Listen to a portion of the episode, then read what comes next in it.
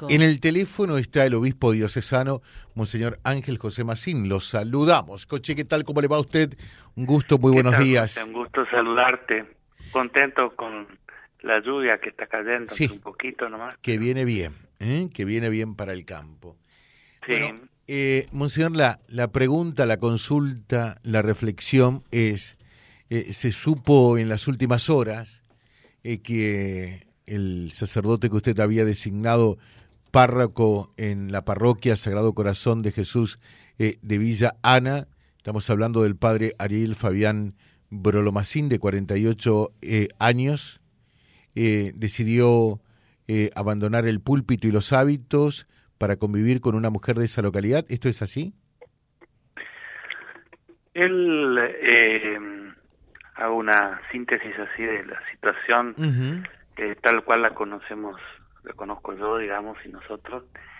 Él hace poco más de un mes, más o menos, en, en el retiro que hicimos, eh, se acercó a conversar y me planteó que estaba con una situación de, de inquietud, de indecisión eh, respecto a la continuidad de su ministerio sacerdotal y bueno, un- uno de los motivos centrales era que se, se había generado, establecido un vínculo con alguien de ahí de la comunidad, muy fuerte, digamos. Bueno, conversamos en, dos o tres oportunidades, digamos, para, este, qué sé yo, ampliar los detalles, cómo estaba él de salud y otras cosas, digamos. Y después yo le propuse de tomarse un tiempo este, para para pensarlo un poco más a esto, digamos, porque él este, tenía casi una decisión tomada. Y bueno, después de, de algunos diálogos, este, él decidió aceptar, digamos, esta propuesta de tomarse un tiempo. Y la semana pasada me presentó el pedido de licencia al ministerio, esa es la figura canónica, ¿no? Pedido de licencia en el ejercicio tanto público como privado del ministerio y este, de los oficios que, que tiene encomendado. Y bueno, yo le encomendé, le acepté la renuncia, digamos, que la pidió por seis meses con posibilidad de, de renovarla. Perdón, ¿es licencia o renuncia? Bueno, él pidió licencia. Esa es la eh, la realidad, o sea, lo que se dio eh, la semana pasada, lo que hicimos aquí en el obispado y en Villana. Él me presentó una carta de pedido de licencia, incluso de seis meses o por seis meses, con la posibilidad de em, renovar incluso ese, ese pedido. Y durante ese tiempo, bueno, tener algunas instancias para eh, discernir mejor la deci- decisión a tomar, ¿no? Bueno, yo el viernes le llevé la aceptación de, de la licencia y este y después este el domingo fui a compartir con la comunidad, comentarle y escucharlos también en Villana. Después apareció esta noticia en las redes, en los medios. Yo sobre eso ya no puedo decir eh, este o no puedo dar informaciones porque eh, no tengo datos, no me consta que él haya decidido en estos días eh, abandonar o dejar. Así que mm, eh, puedo informar hasta allí, digamos. Bueno, Claro. si él en los próximos días me dice, bueno, no, ya decido dejar, bueno, no voy a retener a nadie, o sea, no es este ni la lógica que seguimos, ni la Claro. este pero por ahora no me consta o sea por ahora este lo que se hizo fue eso es un pedido de licencia y una aceptación de ese pedido con algunas recomendaciones especiales. Eh, Monseñor, y de- desde ese punto de vista, él, él, él planteó que, que, que esta situación de duda, de cavilación, de incertidumbre para él en el ministerio sacerdotal tenía que ver eh, con la convivencia, con el amor con, con una mujer de esa localidad. ¿Eso fue claro y contundente así o no? sí sí él me planteó con, con claridad que tenía eh, fundamentalmente que ver con, con ese motivo digamos. Eh, pudo haber existido algún otro detalle así en, en lo que es este eh, la vida sacerdotal, pero siempre cosas periféricas, digamos, vinculadas a esta cuestión, sí. Claro. Eh, y, ayer que estuvo en, en esa comunidad, eh, la, la pregunta es que, ¿qué le dijeron los fieles eh, allí de Villana? ¿Cómo se vive este momento tan especial allí? Bueno, este, fue una, una celebración así, este, ¿cómo te podría decir? De, de una cierta comunión eh, en la tristeza, pero también en la esperanza, o sea, porque el padre Ariel era querido y... Muy querido, muy querido en esa comunidad, ¿no? Sí, sí, y, y hizo muchas cosas lindas también, así que yo le decía, invitaba a la comunidad a agradecer por, por todo lo que él hizo, digamos, durante el tiempo que estuvo allí, y bueno, a rezar por él para, a no juzgar, digamos, y a, a rezar por él para que Dios lo ilumine en, la decisión que vaya a tomar y que y que bueno que nosotros podamos seguir adelante le decía a la comunidad digamos que este que pienso que con fe entendió esto digamos que que este tipo de situaciones se pueden dar y que lo que sustenta el caminar de la iglesia por supuesto con la guía de los pastores es, la vida de la comunidad a mí me tocó hago una salvedad o especie de paréntesis, José, me tocó acompañar a esta misma comunidad villana como sacerdote entonces, allá por principios del, de los años 2000, digamos 2002, no me acuerdo bien ahora la fecha, cuando falleció en un accidente de tránsito quien había apenas sido nombrado párroco de la comunidad. Y bueno, eh, fue una experiencia. ¿Era el padre? Padre Gonzalito. Gonzalito, Gonzalito, sí, sí. sí este, que falleció en un accidente de tránsito aquí en Guadalupe. Y bueno, fue una experiencia difícil. La comunidad este, que recibió el sacerdote y al día siguiente eh, lo tenía que despedir, mm. digamos.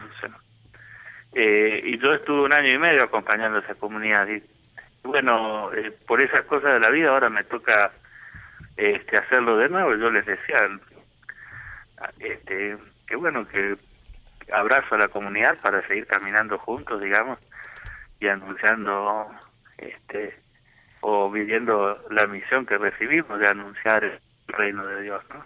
Claro. Y tratando de, de no de no sumar en lo que puede ser confusión, digamos, este, o comentarios que confundan, sino es dedicarnos más a la oración, digamos, para el cristiano frente a, a las situaciones personales y también a las situaciones de los otros, la principal respuesta es la oración, no, no tanto hablar a los otros, sino hablarle a Dios de la persona que está en esa situación. ¿no? Claro. ¿Cuándo fue la última vez que, que habló? ¿Cuántos días hace con, con el padre Ariel Fabro? Eh, Brolo, perdón.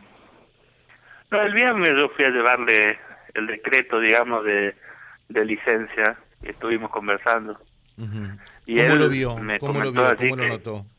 ¿Cómo? ¿Cómo lo vio? ¿Cómo lo notó, digo? Eh, estaba un poco inquieto porque, bueno, no no es fácil. Yo entiendo, digamos, que, que, que en cualquier estado de vida, ¿no es cierto?, el tiempo va haciendo que uno eh, tenga muchas historias, muchas vivencias, entonces tomar una de, una decisión, aunque no era no era una decisión definitiva, pero provisoria de sacar las, las cosas de la casa y demás, eso eh, conmueve, ¿no es cierto? Entonces yo lo noté un, un poco inquieto, pero hablamos con, con claridad de esto, digamos, este de, de la licencia, bueno, y la continuidad en la comunicación. Después, si él en estos días o más adelante toma una, ya se anticipa una decisión de abandonar, bueno, este, la voy a respetar, la vamos a respetar como se, como corresponde, ¿no? Claro. Ahora, y muchos dicen acá, esto actualiza una vez más el, el, el, tema del, del, celibato sí, celibato no. ¿Lo lleva alguna reflexión a usted con respecto a este tema o no? Es difícil eh, hablar eh, sobre este tema cuando hay una persona en el medio, digamos, hay una situación eh, concreta y muy muy reciente, digamos.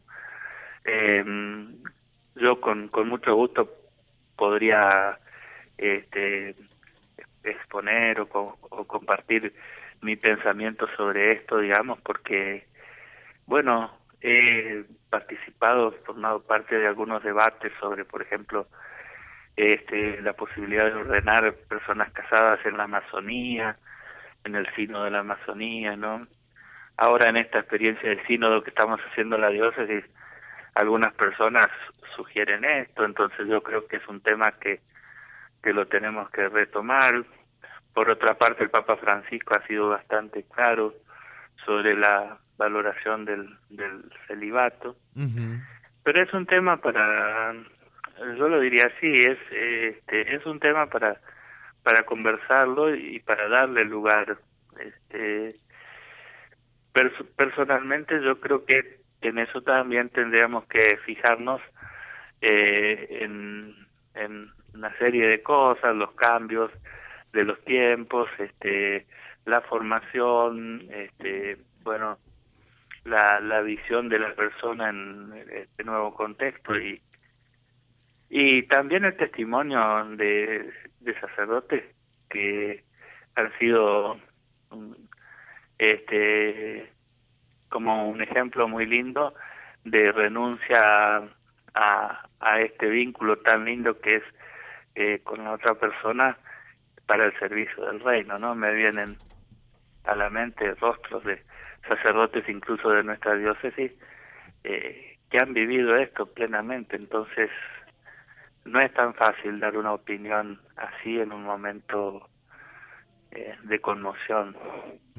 y, y, hoy podemos decir, estamos eh, atravesando dentro de la diócesis, a partir de esta situación del, pa del padre Brolo, naturalmente un momento de conmoción, ¿no? Sí, por supuesto, la gente se, se siente conmovida, tocada, lastimada. Lo que me llama la atención a mí, José, es que eh, los seminaristas que están camino al, al ministerio eh, son chicos jóvenes, este, me expresan palabras de, de, esperanza y, y de propósito firme de, de, continuar. Y eso yo creo que es eh, importante, digamos, tenerlo en cuenta, porque, o sea, entienden que es una situación personal que hay que respetar y bueno, y cada uno va haciendo su camino y ellos están haciendo su camino, así que hace una semana pasada recibió el lectorado uno en Florencia, próximamente van a recibir el lectorado seminaristas más, va a ser admitido otro seminarista, digamos, entonces eh, por un lado está esa conmoción, pero por otro lado está este otro signo de que a pesar de, de estas eh, situaciones dolorosas, difíciles, sigue habiendo jóvenes que descubren el valor de, la entrega sacerdotal unida al celibato. ¿no? Eh, Monseñor, gracias por atendernos. Me parece muy importante esto, ¿no? Eh, de, de, comunicar a través de un medio, en este caso de Vía Libre, eh, tanto Vía Libre Radio como Vía Libre.ar, eh, esta, esta situación, que lógicamente es una situación de dolor para toda la diócesis, eh, pero, pero creo que es lo mejor, ¿no? La, las dificultades se enfrentan afrontándola y dando la cara. Y esto me parece eh, realmente muy importante, más allá del, del dolor de la situación actual.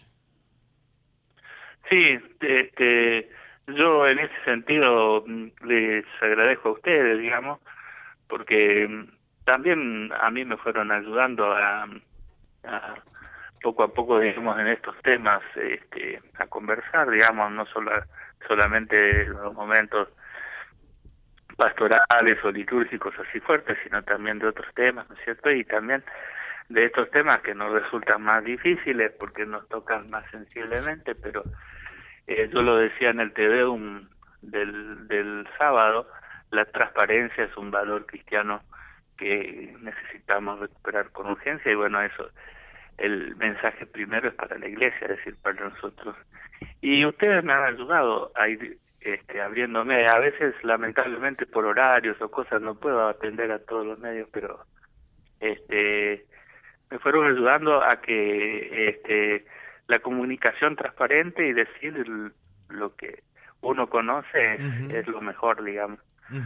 Este y, y en ese sentido, este eh, también para nosotros es este como